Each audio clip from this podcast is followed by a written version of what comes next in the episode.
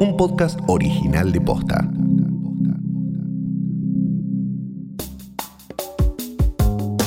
La sociedad tiende a dividirse en posturas cada vez más distantes e irreconciliables. ¿Por qué vivimos en una sociedad tan polarizada? ¿Qué hay detrás de este fenómeno? ¿Se puede construir desde el enfrentamiento? Hoy es miércoles 4 de noviembre. Soy Martina Sotopose y esto pasó posta. De las palabras que empezó a aparecer en nuestro diccionario en los últimos años fue polarización. Polarización en las elecciones, en las redes sociales, en los medios. En Argentina la conocemos como la grieta, pero la realidad es que no es un fenómeno solamente nacional. Basta con mirar al norte para darnos cuenta que los estadounidenses están completamente divididos de cara a las elecciones. ¿Cuándo empezó esto? ¿De dónde viene? ¿Qué significa y cómo se soluciona? Para responder estas y muchas otras preguntas, hablamos con Julio Burdman, politólogo y consultor en comunicación política. Empecemos por lo primero.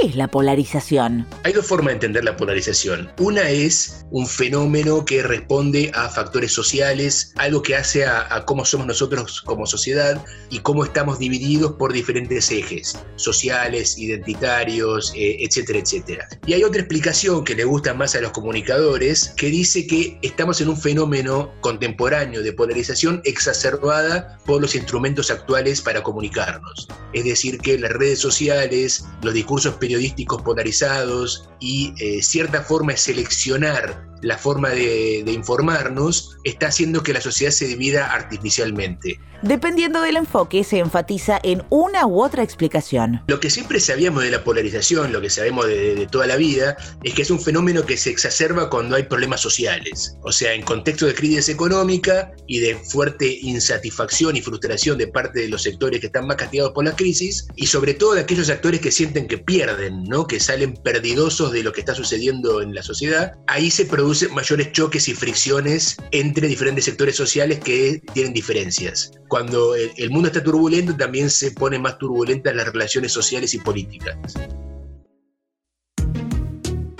La radicalización política se convirtió en un recurso para atraer votantes. Los casos de Bolsonaro y Trump representan un tipo de figura en particular, la del outsider que viene a terminar con la vieja política y promete una renovación.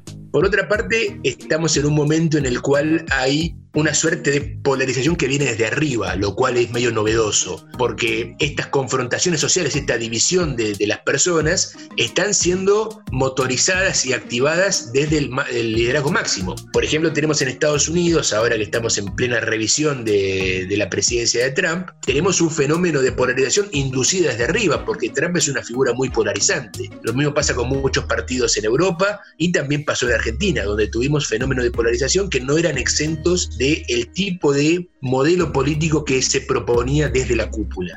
Y el proceso solo empeora. Ezra Klein, autor del libro ¿Por qué estamos polarizados?, afirma que esta tendencia se profundizó en los últimos años.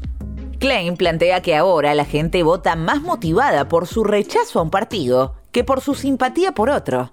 Eso explica que haya gente que sigue a Trump y lo apoya a pesar de sus escándalos y declaraciones. Dejar de hacerlo significaría de alguna manera ceder ante el enemigo. La democracia supuestamente es una mezcla de consenso y disenso. Hay gente que está a favor del gobierno del momento, gente que está en contra, pero ambos forman parte de dos grupos que se bancan la realidad, se bancan el resultado de las elecciones. El problema de la polarización es cuando tensás tanto la cuerda que aquellos que antes disentían ya se convierten en antisistema, es decir, que no aceptan más las reglas y el hecho de que hay un, sector que ganó las elecciones. En los últimos años este proceso se profundizó. En Argentina tuvimos políticos hablando de fraude. Ahora claramente ahí juega el clientelismo, juega el fraude. Claramente cuando uno ve los números y analiza en detalle, lo hemos hecho ya para hacer la autocrítica interna, la paso contra la, elección general, la paso de agosto con la elección general de octubre, claramente hubo un fraude muy, muy grande. En Bolivia hubo un gobierno de facto durante un año a raíz de denuncias del mismo tipo. Y en este momento Donald Trump está acusando de fraude al conteo de los votos por correo en Estados Unidos. ¿Cuál es el problema de eso? Por un lado que tenés gente que eh, está muy activamente protestando contra el gobierno, generando mucha tensión en la sociedad. Gente en las calles, gente que está planteando un discurso muy agresivo contra aquellos con los que no están de acuerdo. Pero aparte, la polarización te produce un pequeño conjunto de conductas imperceptibles que también afectan la posibilidad de que la sociedad se gobierne bien. Vos comenzás a tener gente que no hace caso a la ley, que discute algunos arreglos básicos de la sociedad, que empieza a criticar la forma en que se organiza la sociedad y no acepta, por ejemplo, las políticas sociales o no acepta que eh, haya gente muy rica. Si desde el gobierno si desde el Estado no le pones paños fríos a esa tensión social, se convierte en un fenómeno que hace medio ingobernable a una sociedad. ¿Y cuál es la situación en Argentina? Si pensamos en Argentina, no olvidemos que eh, estamos con problemas económicos de hace muchísimo tiempo. Probablemente los problemas comenzaron en la medio de los 70. Y desde entonces la Argentina se viene achicando económicamente, mucha gente muy frustrada, mucha gente muy pobre y mucha gente de clase media que no progresa. Por lo tanto, hay motivos para que haya polarización. Y además, las redes sociales cumplen un rol clave en este fenómeno.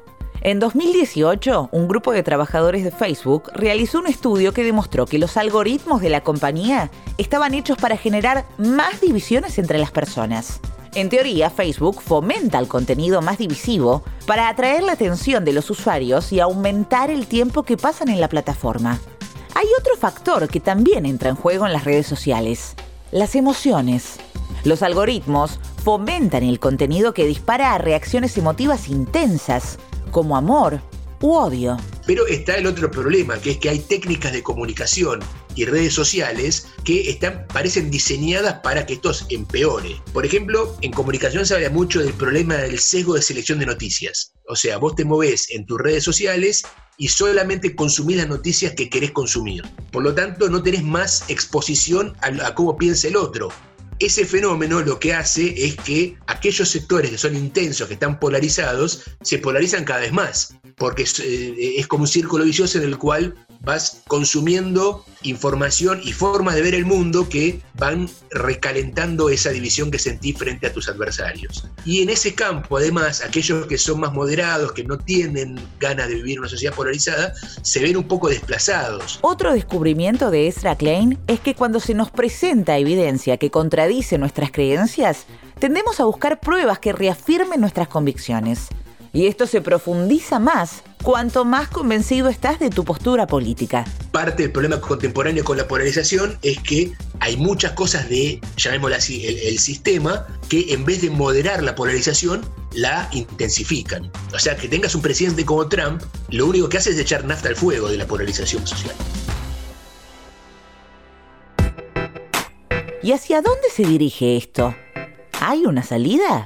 Yo creo que la democracia siempre resuelve sus problemas con más democracia. Por ejemplo, en el caso de la polarización política, yo creo que en algún momento las sociedades, los votantes, los dirigentes, cuando ven que la polarización llega muy lejos, comienzan a querer poner paños fríos. Y ahí tenés fenómenos como que en cada sector político surjan moderados, que haya políticos que convocan acuerdos nacionales. Y también del lado de la comunicación, yo creo que si vos haces periodismo del bueno, si haces comunicación de la buena, es decir, con los eh, principios de la pluralidad de voces, lograr incorporar a los moderados a la batalla y lográs que todos empecemos a escucharnos nuevamente. El problema no es que, no que, tengamos opiniones diferentes, al contrario, eso es excelente. El problema es que esas opiniones diferentes no pueden coexistir. O sea, yo creo que esto se arregla con más democracia y con más comunicación. Esto pasó posta es una producción original de posta. Escúchanos de lunes a viernes al final del día en Spotify, Apple Podcast, Google Podcast, Deezer y en todas las apps de podcast. Si te gustó este episodio, compartilo con alguien a quien creas que le puede interesar.